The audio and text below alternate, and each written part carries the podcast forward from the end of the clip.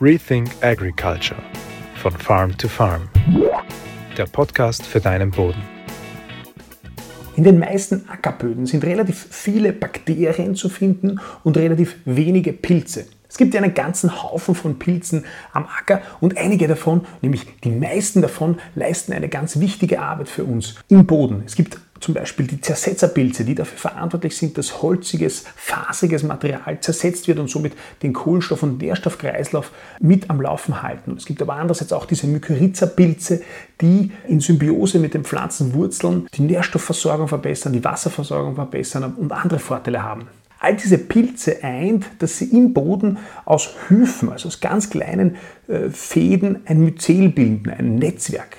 Es bildet also ein großes Netzwerk im Boden und bekommen als lebender Organismus, als lebender Organismus Pilz eine ganz schön beträchtliche Größe im Boden. Wenn wir jetzt den Boden bearbeiten mit einem Bodenbearbeitungsgerät, dann schneiden wir diesen Teile oder zumindest Teile dieses äh, Myzels, dieses lebenden Organismus ab und zerstören es.